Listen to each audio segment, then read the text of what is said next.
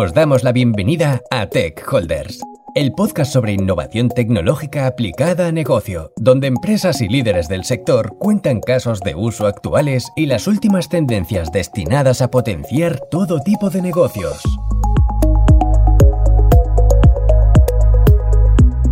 Bienvenidos a Tech Holders, soy Alex Hidalgo y hoy seguimos hablando de inteligencia artificial. Sabéis que es un tema que nos encanta dentro del programa y hoy lo que vamos a hacer va a ser un programa un poco diferente. Seguramente va a ser mucho más divertido, pero sobre todo lo que vamos a intentar es ahondar más en, en todo lo que falla, ¿no? Vamos a intentar buscar la excelencia dentro de cómo aplicar la inteligencia artificial dentro de las empresas, un tema que creo que ha surgido bastantes veces dentro del podcast en diferentes episodios, que es al final una tecnología que se puede considerar ya disruptiva o no, porque la verdad es que la mayoría de las empresas lo tienen sobre la agenda y todo el mundo intenta hacer eh, aplicar la inteligencia artificial.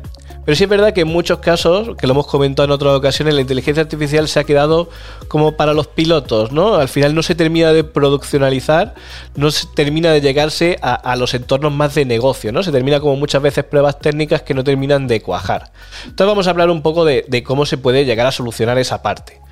¿Vale? Entonces hoy para poder tratar este tema contamos con Eduardo Matallanas, que es el principal de inteligencia artificial en Plain Concepts. Hoy contamos con, alguien de la casa. Porque al final vamos a hablar muy a calzón quitado, como él diría, ¿no? Con mucha confianza sobre aquello que funciona y no funciona. Y que mejor que contar con alguien con el que ya existe esa confianza para que aquí se desahogue con tranquilidad. Entonces, bienvenido Edu. Sé que tienes mucha ganas del podcast, sé que esto se te está riendo y todavía no hemos empezado, sé que Sé que estas cosas te encantan. Entonces, bueno, para que primero, para que la gente te conozca un poco más, ¿quién es Edu Matallana? O sea, pongámonos serio. Pues nada, tío, Alex, muchas gracias por traerme, que yo ya estaba pensando que esto no iba a pasar eh, esta temporada, al menos. Entonces, pues nada, un gusto estar aquí. Eh, bueno, Edu es una persona que viene de Vallecas, origen humilde como siempre, y nada, siempre ha tenido mucha curiosidad por entender un poco y tratar de buscar ese origen en, la, vida y tratar de ver cómo poder hacer seres inteligentes, ¿no? Entonces, a partir de ahí, pues he estado involucrado en muchos eh, ámbitos diferentes, ámbitos de investigación, más puramente académicos, donde hice mi doctorado y estuve relacionado sobre todo tratando de gestionar demanda dentro de una red eléctrica y haciéndolo un poco con, iniciativas un poco más colaborativas dentro de la red y un poco más abstraída al, resto de usuarios. Y después, pues a partir de ahí, me decidí que había copado toda mi parte de innovación en lo que era un ámbito más académico y que necesitaba pues buscar un poco más todo esto eh, fuera en algo más relacionado con la industria, ¿no? Y eh, pues ahí he estado en ámbitos también un poco diversos. He estado pues quizás en departamentos de innovación, eh, desarrollando más todo lo que sería pues un poco más de observabilidad, tratando de aterrizar nuevas tecnologías, como estuve trabajando para, para Naturgy también. Y luego a continuación pues he estado en Plane, también en un poco más quizás en una parte más de, de, data en todo, en todo esto, que también habéis hablado también en anteriores podcasts como ha sido Sidra, y ahí estuve también haciendo mis primeros pinitos en Plane. Y también pues estuve en un sector un poco diferente, que fue el sector de ride hailing. Ahí estuve en Cabify también eh, un tiempo tratando de aportar también cómo balancear un marketplace y siempre todo relacionado con, lo que es la inteligencia artificial, ¿no? El cómo poder intentar aplicar todos estos algoritmos nuevos y novedosos eh, para tratar de generar el mayor impacto en lo que es el, ámbito empresarial, ¿no? Esto ha sido yo creo que los últimos siete años de, mi carrera profesional un poco donde me he enfocado un poquito más, ¿no? Pues ahora, habiéndonos contado, ¿qué piensas de lo que, de cómo he introducido? ¿Crees que existe ese problema a día de hoy? En las empresas? Si solo fuera ese, vamos, yo te lo firmaba. Pero es verdad que ahora mismo nos encontramos en una conjunción un poco rara, ¿no? Es decir, eh, se habla como que ya está muy maduro en determinados ámbitos. Es verdad que todo el mundo ya conoce lo que es la inteligencia artificial, sabe, ha oído, ha hecho ya pruebas, ha hecho pilotos, pero no acaba de aterrizar, ¿no? Es decir, están todas esas empresas nativas digitales que sí que han sabido tratar de buscarle el valor y ver cómo intentar enfocar con sus equipos, tratar con toda la tratar de meter a todo el, a todo incluso toda la cadena de management, ¿no? Para tener tomar decisiones junto con datos para que ellos puedan hacerlo, ¿no? eh, pero nos queda todavía mucho sector que transformar y que digitalizar, que ha hecho pruebas, pero son inconexas. Eh, han hecho, pues lo que has dicho antes, han hecho muchas POCs, han hecho muchos pilotos, pero no lo acaban de llevar a producción. ¿Por qué? Pues bueno, faltan garantías, faltan monitorización, falta mucha cosa que puede ser, ¿no? Con todo lo que está llegando en los últimos años relacionado más con todo lo que es produccionalización, MLOps, buenas prácticas, que eso hace que ellos eh, tengan ya esas herramientas necesarias para poder hacerlo. Pero ahora, claro, esto falta pues un poco eh, estandarizar y hacer que todo cuadre dentro de, todo este ámbito, ¿no? Sobre este tema se habla mucho del centro de excelencia, ¿vale? Hay muchas empresas, sobre todo más grandes, que al final para intentar un poco homogeneizar, ¿no? Como, cuál es su estrategia de cara, por ejemplo, a la inteligencia artificial, y igual que a otros tipos de tecnologías así que, sean más directivas dentro de su negocio y que tienen que ir adoptándolas, ¿no? Es, mm, primero, ¿cómo lo definirías tú? ¿El centro de excelencia? Pues para mí un centro de excelencia al final no deja de ser aquella, aquel sitio ¿no? donde cualquier persona que tenga un poco de inquietud sobre este tema se puede dirigir, hacer preguntas y ayudarles a aterrizar esa idea desde un ámbito o un punto de vista que en este caso es la tecnología relacionada con la inteligencia artificial. ¿no? A partir de ahí es como es desde esa fábrica de ideación vamos con los siguientes pasos y tienes unos referentes dentro de la compañía que te pueden ayudar a aterrizar todo lo que es un proyecto para que pueda producir ese alto impacto que se está buscando. ¿no? no solamente tenemos que ver el beneficio directo, sino que también hay muchos beneficios indirectos de, todas estas interrelaciones, porque al final también contagia al resto de, de personas ¿no? y al resto de ámbitos que hacen que ellos fomenten una serie de cosas para atraer a los negocios y desarrollar los proyectos con ellos.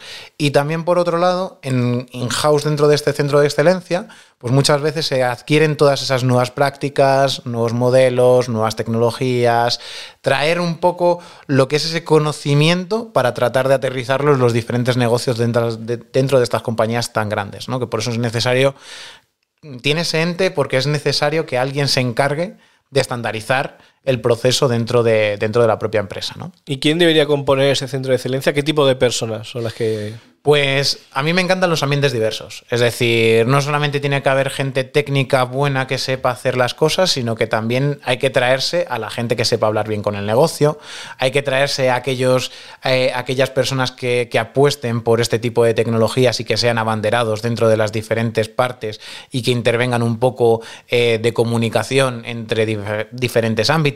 No solamente tiene que haber gente eh, que se dedique a picar o a establecer cosas, sino también gente que sea capaz también de contagiar y contaminar ¿no? todo, todo el alrededor ¿no? dentro, de, dentro de una empresa. Para mí esto es como al final es un germen que se expande como un, virus dentro de, todos ellos. ¿no? Y esto es lo que al final hace que también tengan muchas veces éxito, porque si no, si yo creo algo que de manera artificial no interrelaciona con el resto de, de personas dentro de la compañía, eh, puede hacer que esta tecnología no acabe de, ser madura. Y esto vuelve a ser uno de los problemas que muchas veces nos encontramos, ¿no? No elegir a los interlocutores, pensar que solamente esto son matemáticas y que realmente esta gente lo único que le gusta es estar aislado y no aportar. No, no, no. O sea, estamos hablando de. Pero entonces tiene su personal fijo dentro del centro de excelencia. Sí, sí. O sea, aquí deberíamos, deberíamos establecer gente dentro del, centro de excelencia. Y colaboradores externos. Exacto. Donde al final esto sea como una tela de araña, ¿no? Donde... Pero esos colaboradores, el tiempo que van a tener dedicado es un tiempo pactado. O sea, le tienen que dar ese tiempo, lo que no sea un extra, me refiero. Lo que también es muchas veces no solamente ese tiempo pactado, sino pensar cómo aterrizar eso en su negocio, ¿no? Es decir, es eh, esa persona que esté en el negocio que, o que vaya a iniciar una iniciativa nueva dentro de su presupuesto, tratar de que tenga en mente como diferentes técnicas, o sea, estamos hablando hoy de la inteligencia artificial, pero también dentro de innovación podemos hablar de muchas otras, ¿no? Es decir, pues por ejemplo, también como en otro día podríamos hablar de robótica, podremos hablar de otros, de otros tipos de tecnologías. Pero es ver cómo aterrizar eso o cómo se compone su negocio para aterrizar eso, ¿no? Eso ya no hace que sea solamente un tiempo pactado, sino que al final estés pensando 24/7 en los nuevos proyectos y nuevas iniciativas, cómo las voy a orientar para que esto funcione. ¿Y tendría sentido montar un centro de excelencia sin que haya ninguna persona dedicada full time? Eh, para mí no. O sea, porque sí que es verdad que también hay otra parte que también nos cubre el centro de excelencia muchas veces, que es la parte de observatorio tecnológico, que muchas veces si tú no conoces directamente la tecnología no la puedes implantar y cuando te venga una necesidad de negocio no sabes qué tienes que aplicar, ¿no?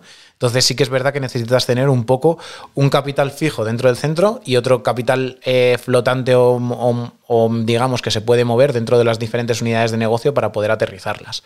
Y también este capital fijo eh, no solamente sirve de observatorio o para aterrizar esto, sino que también muchas veces podrán hacer ese proyecto o podrán iniciar el proyecto para que luego dentro del negocio sean capaces de cogerlo. ¿no? Es decir, mm, tienen muchas veces esa parte de eh, iniciar la iniciativa porque ellos son los que saben. ¿no? Eh, un poco esa sería la idea. Y para componer ese centro de excelencia, ¿necesitas que siempre sea gente interna de la compañía o puedes contar con externos? Aquí, como he dicho, ¿no? cuanto más diverso, normalmente suele ser mejor, ¿no? Nuevas ideas, se aportan muchas cosas y demás. Normalmente el conocimiento que se desprende de aquí es un conocimiento muy interno, es decir, todo lo que te vas a traer son proyectos y, tratas de impactar sobre eso, ¿no? Entonces, está bien que al principio, depende del estado, ¿no? Si estamos montando esto, está bien que haya mm, gente que te ayude a montarlo, por lo tanto, gente externa, eh, pero también las iniciativas van a ser más pequeñas, porque al final tienes que empezar por algún lado, ¿no? Entonces, esto está bien que tengamos ese pequeño grupo de gente dentro del negocio. Una vez que ya tengamos pues muchas áreas de negocio a las que poder impactar, es ahí cuando ya empezamos a necesitar más gente dentro del ecosistema. Necesitamos también, no siempre vamos a tener el super experto en una determinada tecnología, por ejemplo. Entonces, a lo mejor sí que es necesario contactar con alguien o saber de alguien que sepa de esa tecnología para poder implantarla, ¿no? Y lo mismo suele pasar cuando tú tienes un gran volumen de proyectos, a lo mejor no te interesa tampoco eh, tener todos contratados dentro, sino que también tengas una serie de partners que al final es como yo creo que también es bastante buena práctica el tratar de tener una pues una gran red de gente con la que poder confiar y poder traer para poder ejecutar esos proyectos, ¿no? Y dentro del centro de excelencia, eh, al final vamos a intentar abarcar todo lo que sería dentro de inteligencia artificial o nos centramos en solo lo que creemos que pueda aplicar a nuestro negocio. Pues aquí eh, un poco yo creo que hay que tener, eh, a mí me gusta ver esto como con la correlación ¿no? en el espacio-tiempo, que es el corto y el largo. ¿no? Es necesario quizás en el corto siempre arreglar y tener claro cuáles son las cosas que van a ser más fáciles de impactar con, las tecnologías, pero también hay que tener en cuenta el largo y es hacia dónde queremos evolucionar, ¿no? hacia cuál es esa estrategia, visión de esa empresa, porque muchas veces el que nos va a dictar eh, qué es lo que va a venir o cómo vamos a meter nuevas cosas va a ser precisamente ese largo. Eh, y ahí sí que hay que estar vigilantes. O sea, hay que tener pues una parte también de vigilancia tecnológica hacia lo que viene, hacia cómo lo voy a meter, y no solamente centrarme en lo que es mi sector. Porque esto ha pasado, ¿no? Es decir, ¿quién se iba a pensar con los NFTs, por ejemplo, que iba a pasar lo que, iba a haber subastas tan locas con tanto dinero? O sea, yo creo que nadie se lo pensó esto en su día. Y ahora, pues, o sea, ayer veía un tweet que básicamente habían comprado un, NFT por 12 millones de dólares que ahora vale 6, 6, dólares, ¿no? Entonces, claro, si tú no estás en el carro de eso, no sabes, y a lo mejor no sea tu negocio, pues pueda sacar ese tipo de beneficio ¿no? de, todo eso. Entonces sí que es verdad que hay espurios y quizás outliers en este sentido que sí que nos puedan ayudar también a detectar algunas necesidades de negocio o incluso negocios que no teníamos en cuenta con este tipo de, estrategias. ¿no? Y si tuviéramos que centrar un poco, ¿no? ¿Cuáles serían los principales responsabilidades y objetivos que tiene el centro de excelencia? Pues por un lado, lo primero y sobre todo es eh, tratar de detectar las necesidades en los negocios y aterrizarles con ellos, ¿no? Esta parte de ideación con ellos. Otra parte que también tienen es la de implementar ¿no? y acompañar y asegurar que eso se lleva a cabo ¿no? y tener un plan de proyecto con ellos. También la de estandarizar dentro de la empresa los procesos, ¿no? Es decir, cómo tengo que pedir, si necesito un brainstorming, si necesito a lo mejor hacer un, pues un design thinking de algún camino de usuario en el que tenga que meter eh, algo para poder automatizar o poder detectar, ¿no? Y sobre todo yo creo que muy importante es una comunicación constante y directa con responsables que puedan ver el beneficio de, de todo esto, ¿no? Es decir, hay muchas veces que es necesario también empujarlo eh, y, para ello ellos deberían dar ese, empuje hacia, hacia, adelante de que estas tecnologías son buenas para, poder impactar en ese negocio y que van a ayudar eh, a pues, producir más beneficio en todos los ámbitos de, la empresa. ¿Y cómo se hace ese mix? Es que al final lo, que estoy viendo es que las personas que necesitan, ahora estabas comentando, por ejemplo, temas de, design thinking, intentando hacer todo ese discover, ¿no? De dentro del cliente, de ver, pues en este caso, ¿no? Pues de diferentes unidades de negocio, intentar entender exactamente a qué se dedican, que ya de por sí es una labor de análisis, una labor de profundizar mucho en, en ese trabajo, pero además necesitas esas caras tener esa mitad de la mente ¿no? en la parte técnica de cómo esto se podría llegar a hacer, ¿no? Justo. Eso, ¿Crees que eso recae en las mismas personas o estamos hablando en un equipo un poco que cubra todo eso? Aquí hay de todo, ¿no? Es decir, y, es, y esto es muy interesante porque es verdad que muchas veces la labor del data scientist, eh, para mí yo creo que en este sentido es clave para poder no solamente contar eh, o hacer ese análisis, sino también necesitamos contar una historia muchas veces con datos, ¿no? Y, aquí yo creo que sí que, por ejemplo, hay perfiles que, como en este caso, para mí son muy claros y muy claves, que es esta persona que tiene una orientación hacia el negocio, pero que además sabe contar de la historia para que tú la puedas entender y module ese discurso para que, dependiendo de, de un poco la audiencia en la que esté, puedan entender las diferentes ideas es muy importante que eso nuestros, nuestros equipos, por ejemplo, de Data Scientists lo tengan. Pero también eh, en los últimos años, sobre todo, ha habido, pues, por ejemplo, toda la parte de puesta en producción y demás, ha creado pues inherentemente un perfil pues mucho más orientado al código, más dejarlo todo bien, que tenga pues mi monitorización, mi integración continua, mi, mi, despliegue continuo y esta es la parte más relacionada con el Machine Learning Engineer, ¿no? Entonces, un poco esto... es lo que comentabas de MLOps, ¿no? Claro, entonces ahí en, en la produccionalización y en el MLOps suelen estar más los Machine Learning Engineers, los Data Scientists un poco pues desde el punto de vista de analizar, tratar de hacer esos primeros inceptions de modelo, cómo entrenarlos, cómo qué, hacer y contárselo a los diferentes stakeholders y, luego llevarnos a la producción tenemos ese, ese tipo de perfiles, pero también eh, no nos olvidemos, aquí falta la parte de los datos, o sea, falta la parte de que todo este centro de excelencia o todas las iniciativas realizadas con inteligencia artificial requieren de los datos. Y aquí también necesitaremos perfiles como los data engineers, que nos puedan montar diferentes pipelines o nos puedan montar diferentes estructuras de transformación en tablas que tenga el negocio para poder extraer esos y analizar esos datos. Y luego ya hay una parte final que también podemos tener analistas o podemos tener pues alguien más relacionado con toda la parte de BI que pueda solamente extraer pues KPIs, entender cómo funciona el negocio, más esa capa frontal de, business, ¿no? Entonces, es un ecosistema, como vemos, que pues ahora mismo he dicho cuatro perfiles, pero dependiendo un poco de cuáles sean las necesidades, qué negocios, qué tecnologías, podrán ampliarse con más o menos. Pero para mí estos serían como la base fundacional de, todo, de, todo ese, de todos esos técnicos por decirlo así, más negocio que necesitaría ese centro de excelencia. Súper interesante. Porque, por ejemplo, ahí sí que han metido, por ejemplo, la, parte de business eh, analysis, la has metido también dentro del centro de excelencia, ¿no? Claro, porque al final muchas veces tenemos que saber cómo impactan esos modelos. O sea, yo no te puedo poner un modelo en producción y no saber qué es lo que estoy moviendo, qué, qué es lo que mueve mi modelo, qué, qué, está impactando, cuál es realmente el beneficio. Eh, lo sé porque esto lo tengo que medir. ¿no? Imagínate, pues, por ejemplo, si yo quiero poner un bot que me. que pues al final me atienda llamadas. Eh, en este sentido. Eh, sé lo que estoy haciendo, es decir, estoy por poner ese bot lo que estoy es perdiendo más clientes que no llegan porque o, o estoy enfadándolos más o cuál es, cómo lo mido, ¿no? Entonces, si yo al final pongo un modelo en producción, necesito poder medirlo. Y en esto, pues todo MLOps, la monitorización, eh, esa parte de validación del modelo final, la parte de experimentación, es lo que hace que, nos valga. Y para ello, pues necesitamos tener herramientas. Pues el negocio tiene las herramientas a través de, pues, del BI, pero para nosotros en la parte más técnica quizás necesitamos una parte de experimentación donde podamos jugar con distintos extractos de población dentro de nuestros usuarios para poder medir ¿no? el rendimiento de, esto, de este tipo de modelos. Luego te preguntaré más sobre el tema, pero ¿nos podría un poco, Edu, contarnos cómo sería el, día a día? Es el flujo, ¿vale? Porque estamos hablando un poco así de la teoría, ¿no? De cómo debería de ser. Pero en tu experiencia con los clientes, ¿cómo suele ser un, día? Vamos a empezar con cómo suele ser un día en un centro de excelencia de un cliente con el que estemos trabajando o que hayas trabajado anteriormente. A mí, a mí esto me hace mucha gracia porque es como lo típico, ¿no? De esto es como cuando llamas a páginas amarillas y le dices, oye, tienes el número de teléfono de no sé quién, ¿no? Pues esto es básicamente así, ¿no? Llega un día, tienes una necesidad porque estás viendo que quieres impactar eh, a través de un KPI normalmente o a través de una decisión que se toma a través de los datos, esto sería lo lógico, y quieres pues, pues básicamente reducir pues, eh, pues ya sea coste o ya sea algún tipo de operación que quieres monitorizar que quieres automatizar, ¿no?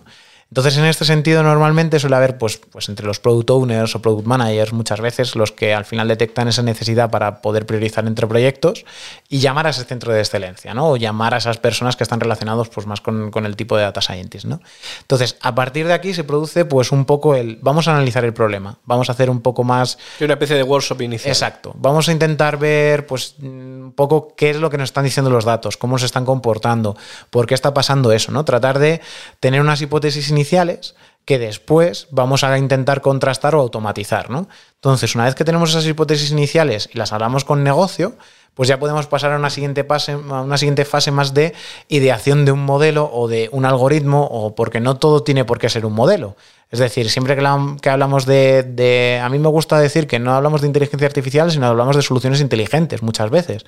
Porque no siempre tiene que por qué ir un modelo de, pues, de Scikit-learn o TensorFlow o cualquier librería, sino que a lo mejor con una serie de reglas o haber medido, por ejemplo, lo que es el beneficio de cada uno de tus usuarios, haciendo una query, puedes sacar muchas veces mucha información sin necesidad de tener que irte a algo que te cueste más ¿no? hacer. Entonces, una vez que acabamos esa fase de análisis, lo comunicamos con ellos, pues empezamos a idear, ¿no? Es decir, pues hemos detectado que hay que hacer pues, un modelo que se dedique a estar eh, con nuestros usuarios, monitorizándolos y que mm, nos diga, pues básicamente, cuál es la previsión de lo que se van a gastar o cuánto consumo, ¿no? Pero antes de llegar al modelo, o sea, al final también tienes que primero hacer un poco de más introspección en, lo que es el, caso de, uso. Claro. antes de saber si técnicamente cómo se resuelve, primero ver si tiene sentido resolverlo desde la parte Pero justamente eso lo haces en la parte de análisis. O sea, toda esa parte que tú llegas con conclusiones e hipótesis, al final, a partir de ahí, por eso digo que esa parte de análisis, pues pueden ser pues, dos semanas, tres semanas, un poco dependiendo de cuánto sea, cuánto nos apriete el zapato. Y a partir de ahí, ver un poco con, ellos cuáles son los siguientes pasos. Esta es la típica cosa que luego te piden para que estén dos días. Sí, sí, sí.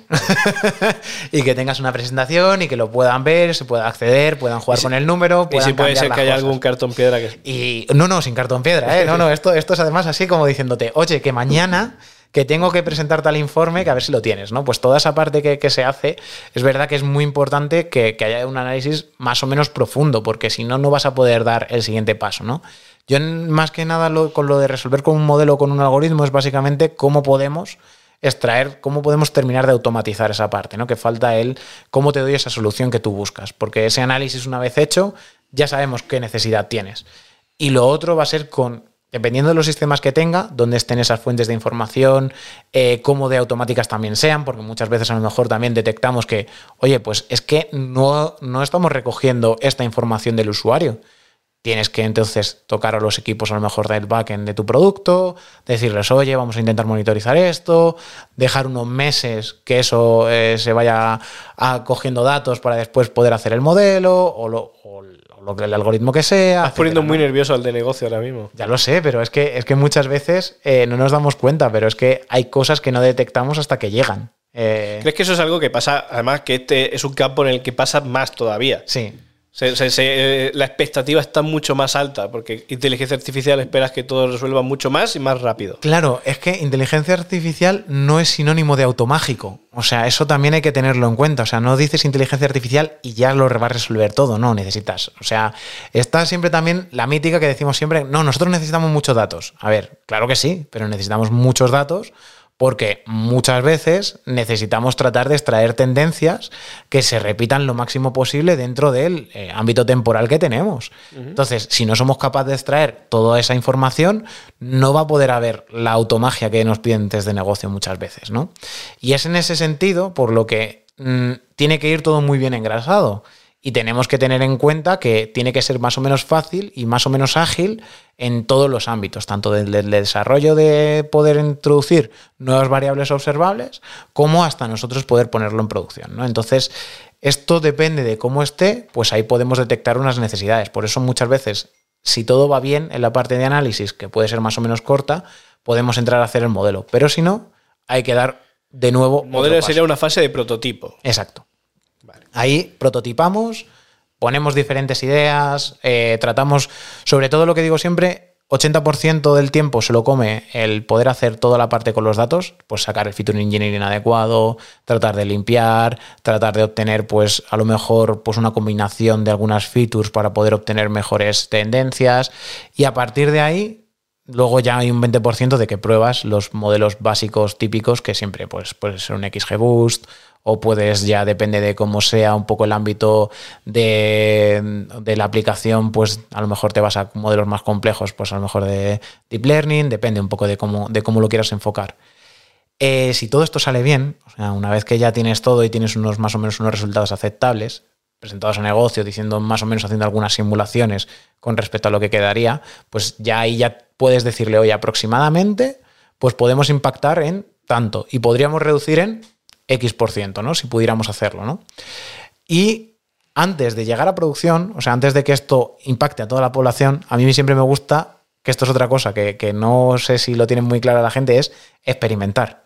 Es básicamente esto que he hecho, o este automatismo, o esta regla que estoy cambiando en el negocio con, con IA, es te la voy a dejar jugar solamente con un porcentaje acotado de la población, porque aquello que hemos probado en análisis, lo mismo no, no es tan bueno como nosotros nos imaginábamos al final.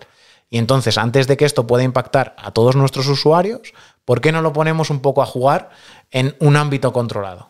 Y a partir de ahí, con eso, nosotros podemos testear esa hipótesis inicial que teníamos, ¿no? cuando, esté, cuando esté en una pseudoproducción, antes de que llegue al paso final. Y una vez que ya tengamos esto demostrado y que realmente veamos que, que ese impacto es el esperado y el deseado, pues ya sé que lo podemos dejar y desplegar a toda, a toda, la, a toda nuestra población de usuarios, ¿no?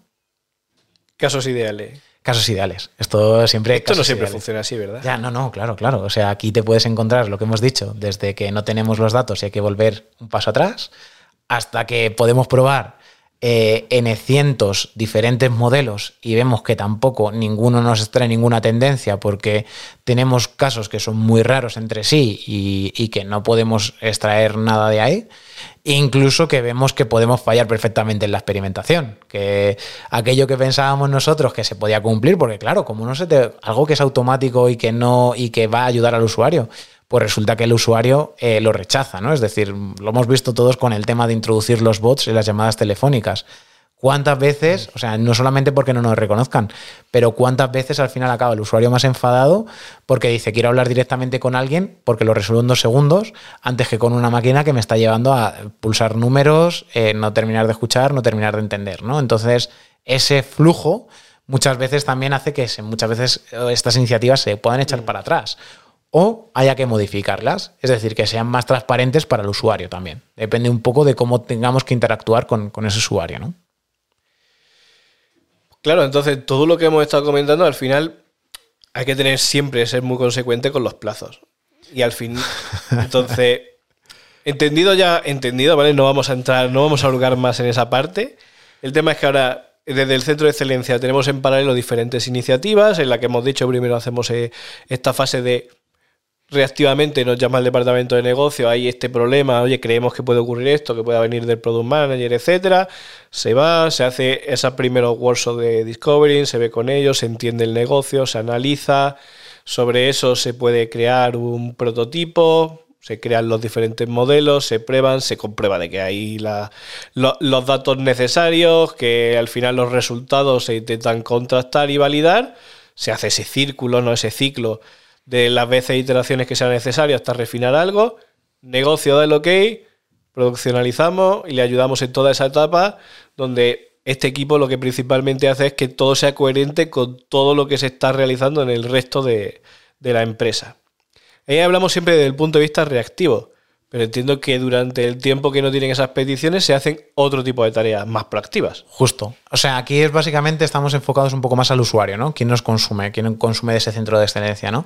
Pero también el centro de excelencia tiene otros objetivos, que es básicamente vigilar por dónde puede impactar. Es decir, no solamente tiene que esperar a que le llamen a la puerta, solo, esto es sobre todo algo que está ya más establecido o quizás la empresa tiene muy claro cómo puede servir este centro de excelencia, también nos falta la parte de cómo vamos a dar a conocer ese centro de excelencia. ¿no? Eh, cuando se implanta, al final es con, un determinado objetivo y es tratar de impactar y reducir a través de, en este caso, de inteligencia artificial. ¿no? Entonces, en ese sentido, sí que hay que buscar casos de éxito que es lo que llamamos las manzanas que están por abajo ¿no? del árbol. ¿no? Cogemos primero aquellos casos de éxito que son fáciles de impactar y que podemos reducir fácilmente, pues eh, podemos aumentar básicamente mucho el beneficio, reducir costes y demás, y eso sí que se pueden fijar y pueden ser fáciles ¿no? en, en ese sentido. Estamos hablando ya cuando ya hemos cogido todas esas manzanas un poco, que seguramente eso ha dado pie a otras evoluciones dentro de ello, es cuando ya nos viene esa parte más reactiva. Pero primera parte, la más importante quizás, es cómo dar a conocer ese centro de excelencia y sobre todo quién van a ser nuestros interlocutores de la capa más alta, ¿no? Porque al final, si ellos tampoco no se creen ese mensaje de dónde vamos a impactar y por qué queremos hacer estos proyectos, pues muchas veces sin ese apoyo no vas a ser capaz de continuar en ello, ¿no? Y, en, ese, en ese sentido, cuando aquí pues empezamos a lo típico, ¿no? Toda la parte de transformación digital, ayuda a que se empiecen a tomar decisiones con datos. Y cuando tenemos esas decisiones con datos, es ahí cuando ya estamos lo suficientemente en un estadio en el que podemos meter este, este centro de excelencia tecnológica. Porque ya tenemos a alguien. otra de las preguntas que era en qué momento tiene sentido. Es, es, en ese estadio cuando ya tenemos a alguien que puede empezar a analizar cosas. ¿No? Estamos, por ejemplo, detectamos una necesidad de que se nos está yendo mucho de nuestro beneficio en operaciones que podemos intentar optimizar a la hora de pedirlas, ¿no? Y es, y es ahí cuando eso tú lo ves con los datos. Y tú dices, te dejan y te dicen, bueno, pues tenemos un problema en logística. Intenta ayudarnos, ¿no? O, vemos que nos estamos gastando mucho dinero en logística, porque está al final en un dashboard tú puedes ver qué KPIs o dónde se te están yendo los costes, ¿no? A partir de ahí sería coger, intentar coger los más grandes y tratar de reducirlo, porque cualquier cosa que trate de reducir siempre va a ser bien. Y esta es la parte activa, es decir, ver dónde están los mayores pain points de nuestro negocio para tratar luego de localizar quiénes dentro del negocio eh, pueden ayudarnos a conseguir ese, tipo de cosas, ¿no? En, ese sentido. Mm, y, es aquí esa parte de vigilancia también, que es parte de labor, un poco como decía antes, del, data scientist, ¿no? De decir, yo me voy a encargar a lo mejor pues, de la rama de crecimiento, o de la rama de coste, o de la rama de lo que sea, y a partir de ahí empiezo a mirar los distintos KPIs, tratar de reducir esa, esa parte de, costes o desventajas que tenga mi negocio, etcétera, ¿vale? ¿Y qué es lo que. Entonces, ¿esto siempre funciona? O sea, yo sobre todo estoy intentando, y te lo he intentado ahí atacar alguna vez, pero todavía no me has contado una anécdota de estas eh. de batalla de, de lo hemos intentado porque al final esto es difícil de adoptar y entonces no es tan fácil como contarlo, sino decir, oye, cuando empiezo esto, ya empiezo a encontrarme sobre todo las primeras reticencias, los primeros obstáculos dentro de la empresa de que estas cosas funcionen. O sea, o sea, básicamente la primera, o sea, yo creo que antes lo has empuntado muy bien y es el tiempo. Esto no es una ciencia exacta. O sea, esto no es que 2 más 2 sean 4. Muchas veces no, porque además, como tenemos usuarios de por medio, que cada, un usuario, cada usuario es diferente muchas veces, pues puede pasar lo que sea. Entonces, aquí pues te puedes encontrar de, todo. O sea, yo me he encontrado muchos problemas con la barrera de entrada eh, directamente de eso no va a funcionar nunca, o seguimos confiando en nuestro experto porque me das un error y tú digas, bueno, pero es que, ¿cuál, ¿habéis medido alguna vez cuál es el error de vuestro experto? Porque a lo mejor esto también muchas veces ni se plantea de, para saber si realmente este modelo que te acabo de presentar y que tiene un X por ciento de error está funcionando mejor o peor. Porque al final eso tampoco se, traquea, ¿no? Eh, y luego también hay muchas veces que directamente te llaman pues, para hacer, en nuestro caso, que somos un sector más de consultoría, te llaman para solamente probar. Eh, no es que este año nos sobraban estos dineritos y que a ver qué, qué me podéis hacer, qué me vendéis y tú digas, pero señor, si es que no tiene usted ni datos, ¿qué, quieres que yo le venda? Porque nos hemos encontrado muchas veces que a la hora de entrar, lo más importante muchas veces era que tuvieran claros cuáles eran sus fuentes de datos y dónde querían impactar y no tenían ni una cosa ni la otra. Y sobre todo que, bueno, que dónde podamos impactar, pues bueno, no, lo podemos pintar en el dibujo, pero si yo no tengo datos para poder hacerlo, va a ser imposible, ¿no? Nunca poder hacer esta parte. Estaba pensando que digo, has estado todo cuando estábamos preparando el podcast, ¿no? Intentando aguantarte en muchos casos la broma y tal, y te está costando durante el podcast ahí. Es que yo no, yo es que es que yo soy más natural. Lo único que como estamos hablando de cosas serias, pues me pongo serio. Si estuviéramos hablando en broma, pues yo. Te veo ahí contenido, como queriendo contar alguna cosa y. No, no, o sea, realmente no. Es decir, realmente es verdad que me parece un poco un tema que tiene bastante.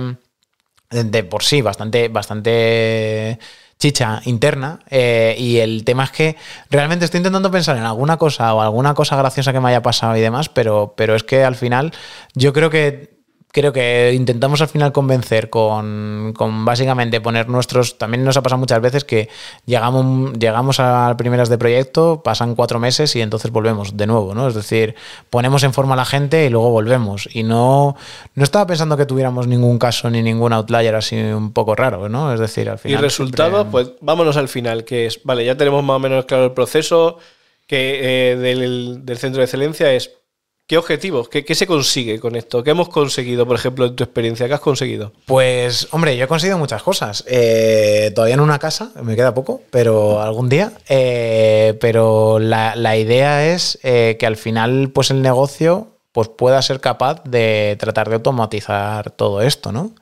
Y poder reducir mucho coste.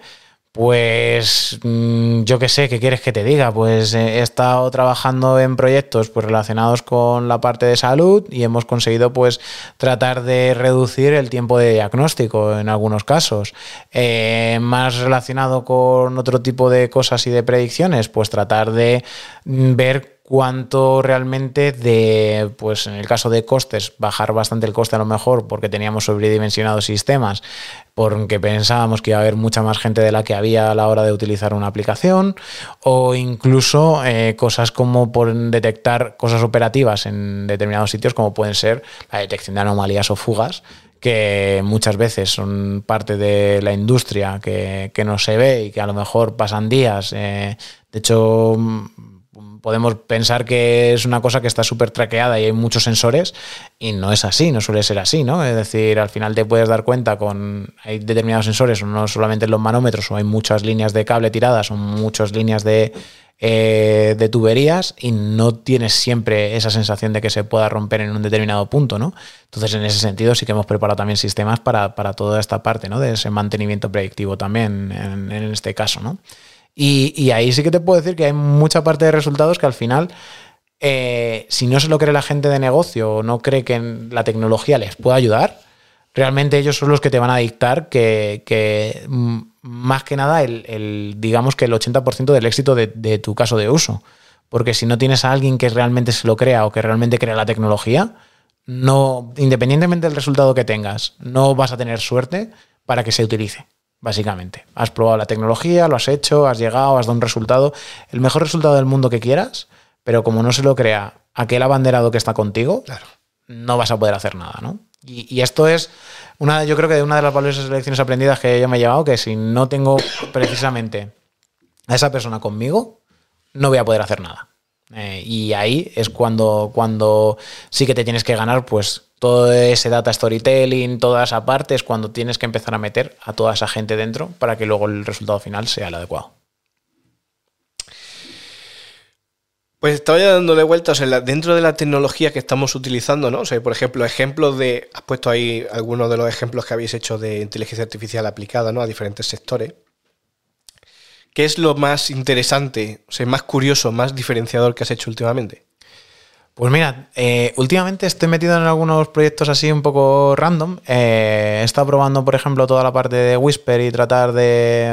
de- eh, es que yo en, en mi tiempo libre me dedico a las artes marciales, aparte. O sea, aparte de hacer café, que a mí me encanta el café, eh, la otra es que me dedico a las artes marciales. Y he estado intentando ayudar a mi profe, que están sacando vídeos sobre cursos y demás, que lo hacen en español, y, y intentar ayudarle a traducir directamente, eh, pues sacar todos los subtítulos, tratar de sincronizarlo y agilizarle toda esa parte.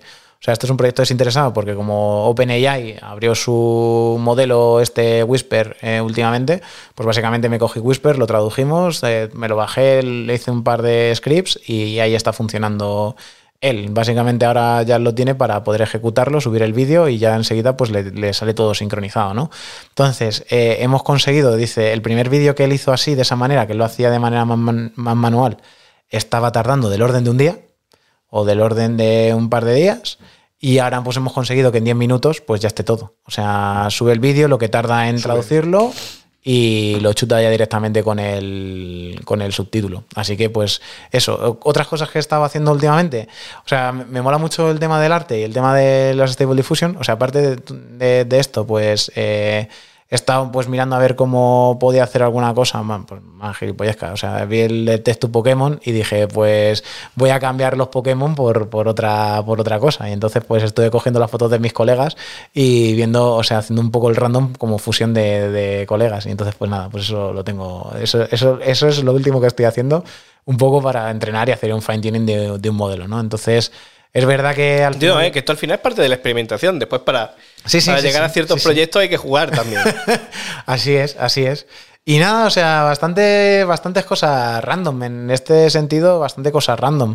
Esto es más mi tiempo libre. Luego, pues aquí, pues evidentemente, sobre todo lo que últimamente, últimamente, últimamente nos viene, es yo creo que todo lo más relacionado con producción y realización, ¿no? Es esa última milla, ese MLOps y demás eh, que no están terminando de conseguir de aterrizar porque evidentemente lo que decíamos antes, ¿no? Yo creo que acabas de resumir dos puntos que normalmente suelen fallar bastante los centros de excelencia.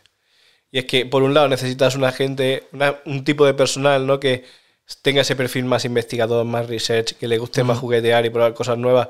Porque si no, si no, finalmente siempre terminas haciendo las mismas cosas. Justo, justo. Entonces necesitas un poco salirte ¿no? de esa zona de confort e ir más allá y ver otro tipo de negocio y probar otro tipo de tecnología y ver cómo unir. Entonces necesitas también ese tipo de perfil más de con ese corazón de innovación ¿no? que te empuje hacia ello. Y por otro lado, también necesitas pues esa persona que aterrice lo que hemos dicho que falla muchas veces, que es el produccionalizar todo esto, ¿no? O sea, ya, ya hemos jugado, hemos visto que funciona y ahora cómo lo meto yo en negocio y hago que esto sea un Justo. reloj totalmente calibrado, ¿no? Justo, y aparte que es verdad que tienes muchos insights de los, de los modelos que ni siquiera se está traqueando ni se están utilizando, porque de hecho tampoco hemos hablado de muchos problemas que suelen pasar, ¿no? Que cambian, las tendencias cambian. Entonces, ¿cómo reentreno, reentreno modelos con lo que tengo? ¿O tengo que cambiar el approach? ¿Qué decisión tomo? Porque también puede pasar que directamente lo que yo hice hace cinco años no me funcione para nada de, después de esos cinco años, porque las tendencias cambian, la gente se adapta. O sea, ya sabemos el dicho de echar la ley, echa la trampa. Así que vamos cambiando y tenemos que evolucionar, ¿no? Y es en ese sentido cuando todo esto de MLOps y demás al final no dejan de ser unas prácticas que te ayudan para poder tener tracking de todo, de toda esa parte. Estás ahí hablando de tendencia. Una pregunta obligada en el podcast es el metaverso. Se lo hacemos a todos los que, los que pasan por aquí, ¿vale? No te sientas especial, es, es a todos. Es que es para ti y sobre todo en, este caso, ¿no? ¿Dónde ves la inteligencia artificial aplicada a esto? Pues mira, tío, me alegra que me hagas esta pregunta porque de hecho tengo un colega que ha montado una startup más relacionada con todo el tema del metaverso, un poco la Web3, todo el tema de la tokenización y demás. Y, y, me gusta mucho, eh, no sé si se pueden decir nombres, ¿se pueden decir nombres? Sí. Bueno, pues la empresa se llama Coco y, y, la verdad que, que, mi colega Javi pues ha tenido una idea, pues lo que al final ha sido un poco lo que la evolución de comunidades, ¿no? Eh, yo me siento muy identificado con este tipo de ideas porque al final es más la, evolución natural, la tendencia de cómo nos vamos a relacionar en el futuro y que no es necesario tener que estar cara a cara, lo hemos visto, ¿no? Es decir, podemos estar en remoto, podéis estar escuchando este podcast, podéis hacer lo que queráis eh, y ese, ese consumo de información y esas interacciones cambian a lo largo del tiempo. Y esto no deja de ser una evolución más, es una tratar de interactuar de manera pues más natural dentro de un medio que es totalmente digital.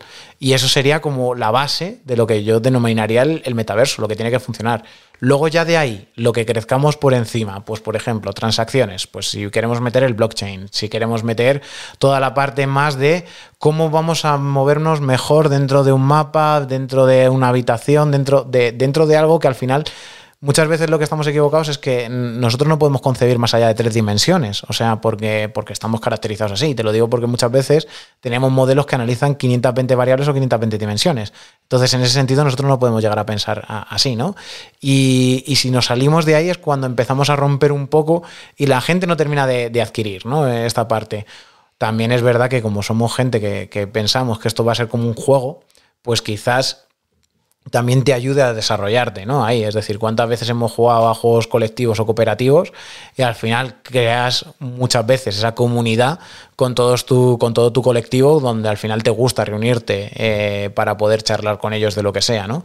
Yo es verdad que muchas veces con, mi, con bastantes antiguos compañeros utilizo, utilizaba ya Discord desde hace bastante tiempo y para mí tener una oficina virtual eh, era como un clásico, ¿no? Es decir, yo me metí en, en, un canal, venían mis compañeros, charlábamos, pues esto es lo mismo, pero intentemos llevarlo a algo, un ámbito más 3D y que nos podamos ver y podamos interactuar un poco más, ¿no? Ese, ese sería para mí lo que para mí debería ser el metaverso al corto.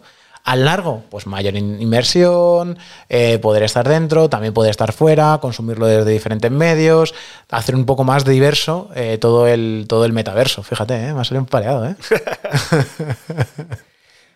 a ver, Pero también hay que dar cabida ¿no? a que esas inteligencias artificiales también van a formar parte. O sea, me refiero a que Por también supuesto. dentro de los que os dedicáis a esto, O sea- uno de los mayores retos va a ser el típico de, de ser capaz de si una persona, como pasa en los videojuegos, es capaz de saber si está delante de una inteligencia artificial o de una persona. Tú date cuenta que yo he empezado diciéndote que yo me metí en este mundo, o sea, ¿por qué? Porque a mí me flipaba hacer seres inteligentes. O sea, creo que es una de las cosas, lo del el Artificial General Intelligence, es el, el AGI, que está también bastante más en innovación, bastante pues hemos visto DeepMind con todo el tema de AlphaFold, tratar de resolver problemas de la vida cotidiana desde otro punto de vista.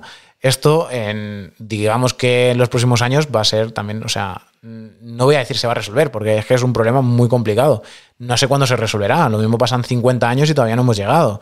Pero, pero sí que es verdad que eh, tampoco necesitamos tanto como para sentir que tenemos un ser eh, inteligente a nuestro lado, ¿no? Es decir, muchas veces los bots que tenemos nos pueden tratar de engañar porque su interacción y su lenguaje y el tema del contexto nos ayuda a que al final parezca que estamos manteniendo una relación ¿no? con, con un, con un determinado ente. Y aquí es muy sencillo, es decir, eh, también te he dicho que el metaverso para mí es interacción digital.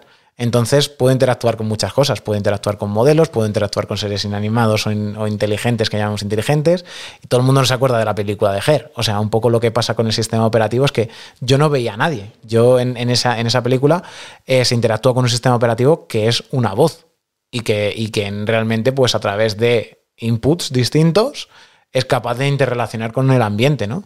Entonces, ¿por qué no eso va a poder pasar? O sea, yo lo veo fácil y, Sí, sí, claro. yo creo que seguro que va a pasar. No sabemos cuánto tardaremos en verlo, pero pasará. Eso es, eso es.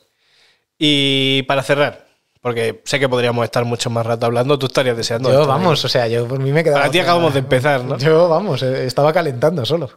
Javier, que no sé si nos quieres contar algo más de la, por ejemplo, yo te iba a hacer como, como cierre, pero tú aquí, ¿sabes? De ampliarlo lo que consideres, que es que te iba a comentar, hemos estado hablando de todo lo que al final hemos ido enfocando, ¿no? A, lo que era el centro de excelencia de inteligencia artificial, ¿no? Y, y, cómo aplicarlo a las empresas. ¿Crees que esto es algo que ahora mismo está muy extendido o crees que solo pocas empresas lo tienen? Yo creo que una de las claves es lo que has dicho tú antes, el volumen, ¿no? De cómo de grande es la empresa. Eh, quizás, dependiendo de cómo sea, eh, es necesario estandarizar. Y sobre todo, no voy a decir el volumen, porque creo que al final es que tengamos una empresa como muy dividida, muy compartimentalizada y tengamos muchos silos quizás entre ellos. Es que las pequeñas esto también está el experto de IA al que todo el mundo va y le pregunta, que hace un poco ese rol. o sea, Claro, eso es a lo que me refiero, que, pero que, no, que nadie se piense que el centro de excelencia es algo muy grande. No, que quizás es un pequeño equipo con dos o tres perfiles que saben del tema y que pueden ayudar al negocio. O sea, no es necesario que sea un, un equipo de 200 personas. No, Claro, no, claro. estamos hablando de lo que tú has dicho. Pues si tengo una persona que es la que sabe y la que más o menos tiene la visión, por dónde puede ir la tecnología y un poco las piezas clave, es sí, lo una que nos persona que le apoye al cómo meter esto aparte de negocio, ¿no? Y cómo acompañar, ¿no? Que dé esa visión de negocio a... Eso es, eso es. Sobre todo muy importante el, el- el que, para mí una de las cosas yo creo que al final es, uno, la actitud, como Y siempre, datos. O sea, mínimo de... datos y la capacidad de comunicación. O sea, eso de saber cómo transmitir los resultados eh, para poder empezar es muy importante, porque si no te metes al carro, a tu negocio y a el resto de personas, no terminas esa, ese proyecto. No, no va a llegar a, a buen recaudo, ¿no? Entonces, esta persona o personas tienen que ser buenos comunicadores con respecto al- a la iniciativa en la que estén metidos, ¿no? Eso, eso, es, eso es fundamental. Entonces, eh, contestando un poco a tu pregunta, que me he ido un poco por las ramas, como ya has visto que siempre hago. Nada, ¿no? o sea, Desde que, te he dicho que, desde que te he dicho que es la última, estás usando todo lo que se te ocurre. Es que, tío, no puedo hacerlo de otra manera. Es que es así. Y, y sobre todo, o sea, para mí, eh, yo creo que cada vez estamos viendo cada vez más eh, data scientists dentro de todas las empresas. Si no son uno, son dos, porque la ingente cantidad de datos que se están generando eh, es muy brutal. O sea, ya podéis ver que en YouTube la cantidad de vídeos y de información que puedes sacar de ahí ya es bastante grande, así que imagínate si nos vamos dentro de una empresa que está monitorizando 24/7 a cada uno de sus usuarios o las distintas actividades que tengan que hacer, como por ejemplo desde registros de logística, que es mucho más sencillo ¿no? de, de pensar. Entonces, eso, eso es necesario y está ya para, o sea, hay mucha gente que ya está contratando pequeños equipos de data scientists que hacen la labor de ese centro de excelencia que estamos hablando. Y ellos son los que se encargan de implementarlo. Creo que además que, que has generado dos preguntas más. la primera es la de, mm, entonces el centro de excelencia, una de las cosas que tiene también mucho sentido es para centralizar, por ejemplo, el tema más ético-legal de, de la inteligencia artificial. Bueno, aquí podemos... es complicado, es un tema que no todo el mundo dentro, dentro de la empresa tiene que saber. Si no pongas ojillos de. a- algo acotado, Edu. Es que yo ya estoy diciendo que firmo la parte 2 de este podcast cuando tú quieras. Eh, no, en, en este sentido, con la parte legal y ética, eh, creo que falta mucho. De hecho, también, si queremos, podemos meter incluso. Es que esto da, por un lado, la parte ética y por otro lado, la parte de sostenibilidad, ¿no? También. Que también mucha gente se pregunta ahora, con todos los modelos estos tan grandes, eh, lo que estamos consumiendo de electricidad y demás, eh, cómo impacta en la huella de carbono, ¿no? De, de incluso de los propios modelos. Pero bueno, sin desviarnos ahí, aunque ya lo Te he ha, hecho. ganado, te ha ganado la participación en otros, eh, no te preocupes. Y eh, la parte más ética y demás, al final hay muchas cosas que tenemos muchas librerías últimamente que rela- relacionadas con toda la parte de explicabilidad, hay muchos dashboards, pero creo que esto no es una parte que se explote demasiado. Eh, te lo digo porque seguimos teniendo muchos modelos de caja negra, seguimos confiando mucho en la parte de que el código es código y de que nos está costando llevarlo a producción ya con todo eso. Y entonces no queremos ver todavía lo que hay dentro. No queremos saber. Hay también muchas veces que los negocios se toman determinadas decisiones porque eh, los profesionales anteriormente las tomaban y entonces no queremos impactar todavía ese tipo de cosas. Pero ahora sí que se está empezando a ver que ya empezamos a. Tratamos de intentar de salir de esa, de esa parte gris. Y de hecho, lo hemos visto, ¿no? La, la Unión Europea ha puesto una- alguna ley para poder tratar de explicar los algoritmos o por qué se toman decisiones dentro de plataformas tecnológicas. Eh, también se dan muchas veces cuenta de, joder, ¿por qué está tomando esta decisión este algoritmo? ¿Por qué le estoy metiendo esto con este tipo de datos y me está sacando algo que no debería ser cuando, le- cuando solamente cambio una de las variables? ¿no? Y es en ese sentido donde todas estas librerías tratan de pues, poner un poco blanco sobre negro y dar un poco más la, la- la parte de mm, whitening del modelo que se llama, que es tratar de poner un modelo de caja blanca donde todo esté perfectamente explicado, se puedan tomar decisiones y que digamos que intentemos no hacer mucho eh, lo que estamos haciendo, ¿no? No que un modelo tome decisiones por sexo, raza o estrato social, sino que muchas veces eso de ahí eh, tratemos de tenerlo en cuenta o quitarlo de nuestro modelo para que pueda hacer cualquier tipo de predicción y que no eh, tenga ningún colectivo por detrás afectado por ello. ¿no? Esto, esto es muy importante y es una de las labores que yo creo que es clave también muchas veces cuando tenemos usuarios de muy distinta índole. ¿no? Es, muy distinto, por ejemplo, en un sector más industrial donde hago un mantenimiento predictivo donde tengo solamente una máquina en la que no intervienen personas, por ejemplo, que cuando ya tengo algún producto más relacionado con personas, pues, pues ya sean, por ejemplo, segmentos, eh, quién está tomando determinados, pues, pues quién está viendo a lo mejor eh, o quién compra qué cosas. eh, ahí ya sí que hay que tener un poco de cuidado también de cómo elegimos eh, precisamente esas variables para que no incurramos en que a lo mejor porque por nuestra historia tengamos un determinado sesgo, ¿no? Y es toda esta parte del bias que nos lleve a que nuestros modelos, pues digamos, no sean capaces de evolucionar y de sobrepasar este, este sesgo porque no tienen ese cambio dentro de la historia, ¿no?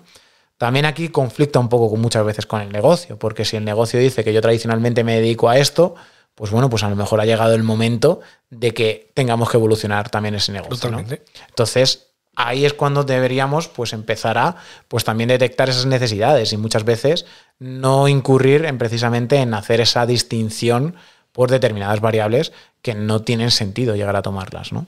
Y ya para cerrar. Ahora de verdad. Ahora de verdad, ¿vale? Vale, vale, vale.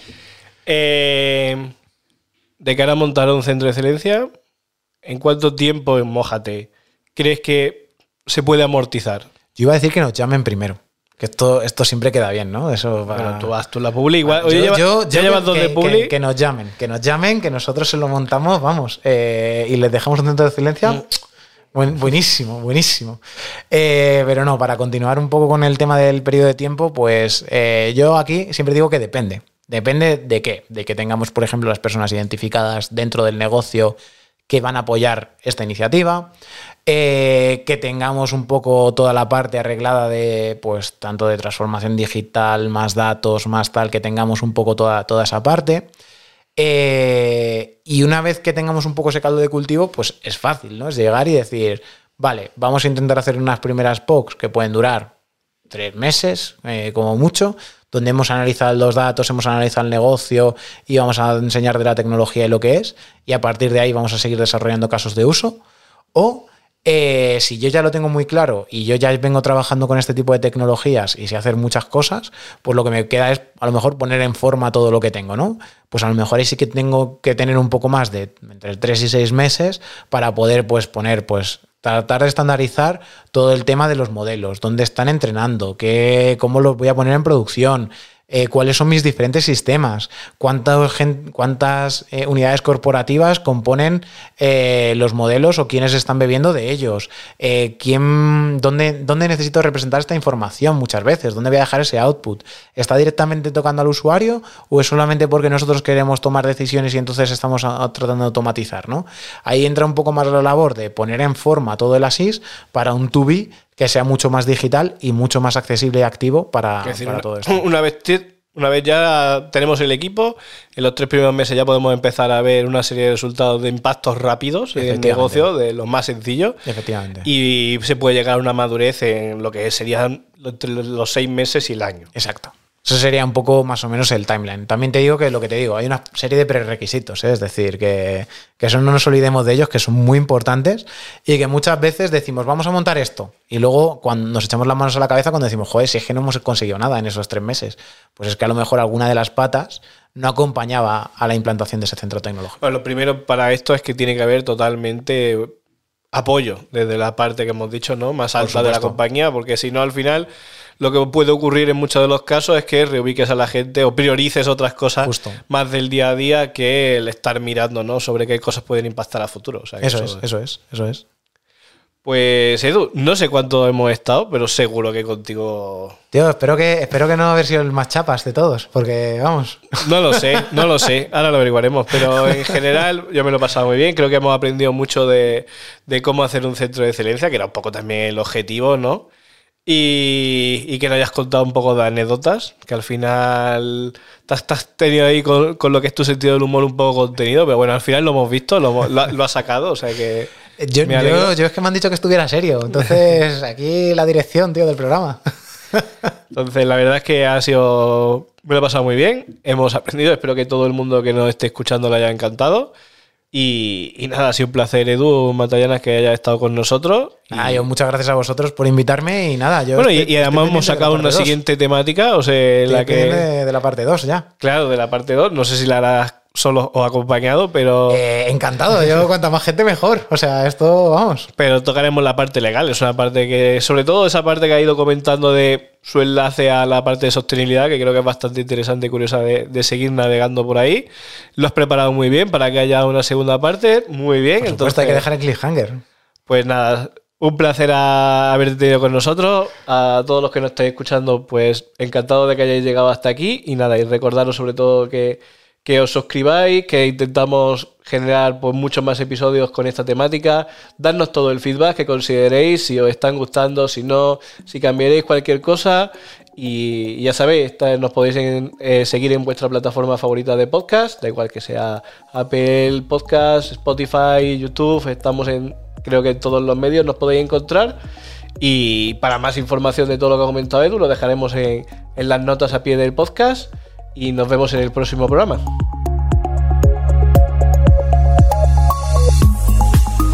Gracias por escuchar este episodio de Tech Holders. ¿Te gustaría que tratásemos algún tema concreto? No dudes en hacernos llegar tus propuestas o comentarios a techholders.planeconcepts.com.